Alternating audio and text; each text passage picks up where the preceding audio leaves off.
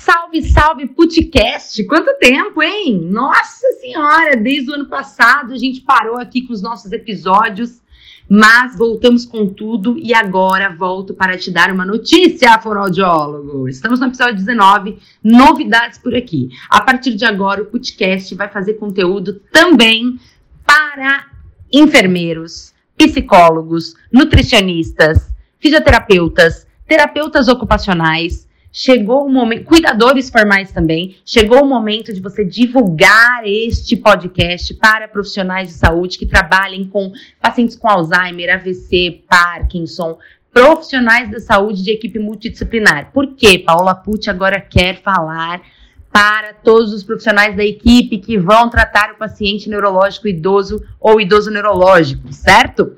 Por quê? Chegou o momento agora da gente conseguir ampliar o nosso horizonte, melhorar o nosso raciocínio clínico, porque a equipe estará melhor organizada, porque a equipe multidisciplinar agora vai se falar melhor, vai se respeitar, vai se entender e vai falar a mesma língua. Já pensou que sonho?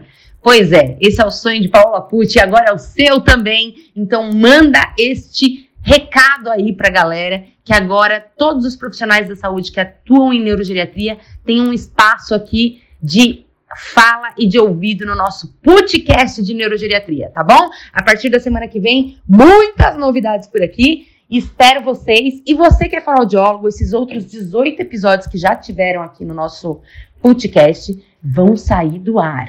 Então, se eu fosse você, o que, que eu faria?